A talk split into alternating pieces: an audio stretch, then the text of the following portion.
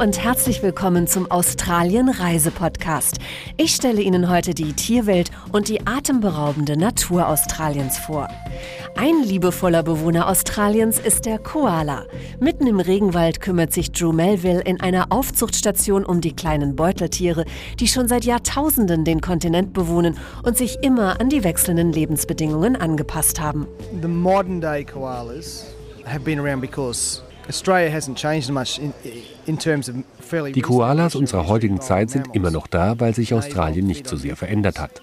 Die Tiere ernähren sich noch immer von Eukalyptusbäumen. Diese Nahrungsgrundlage gibt es also unverändert. Sicher, einige Koala-Arten sind ausgestorben. In früheren Zeiten gab es noch einen größeren Artenreichtum, aber die kleinen Koalas, die sind immer noch da.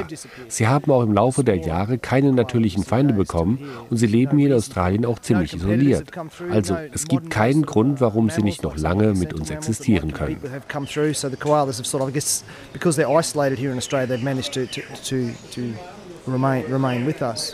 Die Wahrscheinlichkeit, selbst einen Koala zu erspähen, ist oft gering, da sie sehr zurückgezogen leben. Wer mit der australischen Tierwelt richtig auf Tuchfühlung gehen möchte, der sollte eines der vielen Tierreservate, wie zum Beispiel die Currumbin Wildlife Sanctuary besuchen, so Ken Holmes. Yeah, you could spend a whole day here. Uh, it's very quiet and relaxing if people Sie können hier den ganzen Tag verbringen. Laufen Sie ganz entspannt durch die verschiedenen Gehege und sehen Sie Koalas, Kängurus, tasmanische Teufel, Wombats, Termiten und Tiere, von denen ich selbst noch nie etwas gehört habe. Es ist für jeden etwas dabei.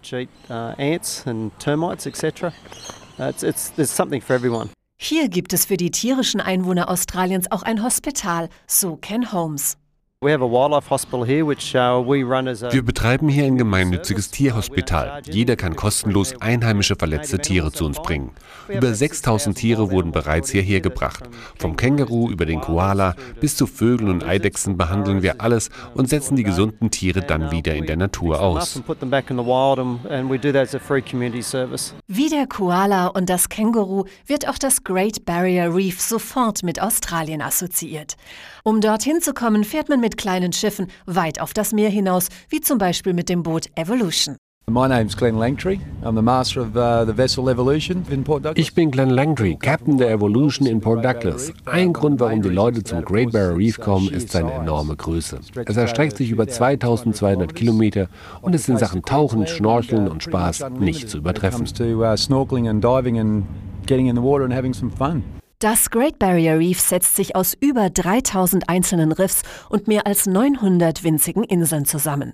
Fast zwei Stunden dauert die Fahrt zum Riff. Das Great Barrier Reef gilt als Weltwunder und wurde 1981 von der UNO als Weltnaturerbe deklariert. Das einmalige Naturdenkmal ist ein komplexes Gebilde. Dies versucht Besatzungsmitglied Catherine Ojambo allen Besuchern klarzumachen. Das Riff ist ungeheuer ungeheuer aufregend, weil hier alles lebt, selbst wenn sich nichts bewegt. Deshalb sollten wir es respektieren, sodass noch unsere Kindeskinder dieses Erlebnis haben können. Daher appelliere ich an die Leute, nicht auf das Riff zu treten, damit es für immer fortbestehen kann.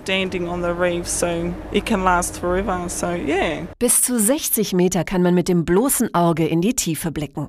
Die farbenprächtigen Korallenformationen und Schwärme bunt schillernder Fische sind so faszinierend, dass viele stundenlang im und auch unter Wasser bleiben. Es ist ist total faszinierend. Man geht runter und erst sieht man nicht so viel, weil man sich daran gewöhnen muss, durch den Schnorchel zu atmen, durch die Taucherbrille zu. Und wenn man dann was sieht, ist es wirklich so, als wäre unter einem eine komplett andere Welt. Wirklich total neu, mit ganz anderen Farben und Fische und Lebewesen, die man noch nie gesehen hat vorher. Das ist total faszinierend. Also merkt man nicht, dass dann drei Stunden irgendwann doch rum sind und man wieder zurück aufs Schiff sollte. Es geht wie im Flug vorbei.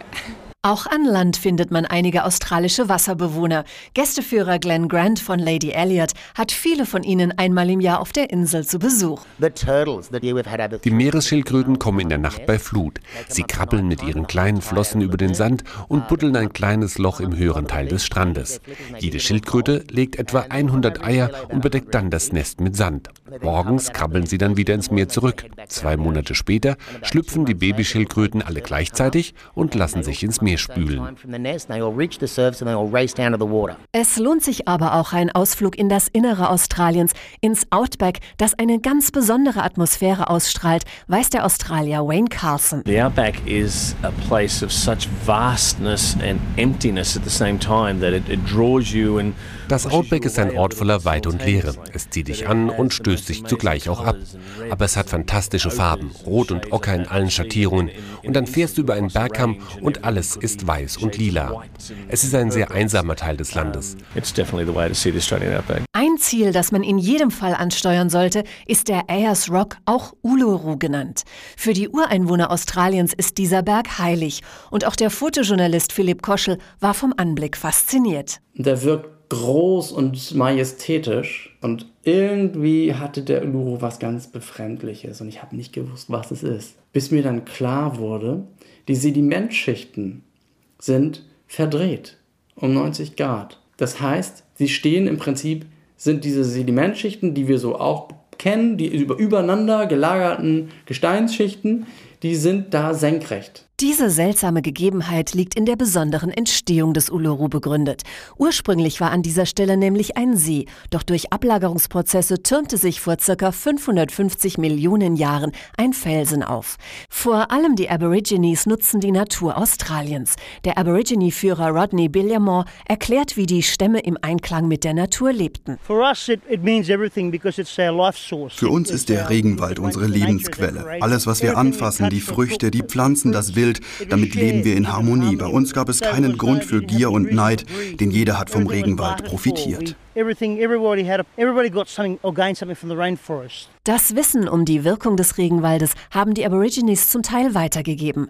So gehört zum Beispiel zu der Daintree Eco Lodge and Spa ein Wasserfall, der schon von den hier ansässigen Stämmen für Behandlungen genutzt wurde, so die Managerin Jenny Wilson. Das ist ein wichtiger Ort für die Aborigine-Frauen. Der Wasserfall war jahrhundertelang der Ort, wo sie ihre Heilungen und Reinigungen vornahmen. Den Männern war es verboten, dorthin zu gehen gehen. Die ganze Gegend hier hat eine große Bedeutung für die Kultur der Aborigines. Die Wirkung des Wasserfalls setzt Jenny Wilson auch bei ihren Behandlungen ein. Der Regenwald ist wie ein Wellnesscenter. Wenn man zum Beispiel unter dem Wasserfall sitzt, dann bekommt man eine Nacken- und Rückenmassage. Aber auch die rituellen Handlungen der Aborigines haben Wellness-Charakter. Wir benutzen Ocker, denn auch die Aborigines benutzten Ocker. Wir zerstoßen den Ocker und machen daraus eine Paste, die wir auf die Haut auftragen. Wir benutzen auch den weißen Lehm aus dem Bachbett. Die Aborigines haben sich damit während ihrer Traumzeit-Zeremonien angemalt. Sie glauben, dass sie durch die Reinheit und Energie der weißen Farbe eine Verbindung zu ihren Vorfahren und der Geisterwelt aufbauen können. Trotzdem gibt es bei vielen Reisenden das Vorurteil, dass viele Gegenden und Landschaften Australiens für Menschen eine lebensfeindliche und gefährliche Umgebung sind. Der Naturpark-Ranger Calvin Marshall jedoch relativiert die Gefahr, die angeblich von Schlangen, Spinnen, giftigen Käfern und anderen Insekten ausgehen soll. Naturpark-Ranger Calvin Marshall. No, I don't think Australia is a dangerous country at all.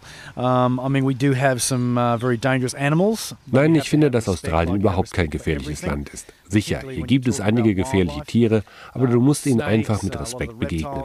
Vor allem was die Wildtiere betrifft. Wir haben hier Schlangen, Reptilien und im Meer leben große weiße Haie und die können natürlich alle gefährlich werden, wenn du nicht vorsichtig bist. Doch alles, was du tun musst, ist sich damit zu beschäftigen, warum diese Tiere hier sind. Wenn man den großen Zusammenhang versteht, dann ist das schon alles.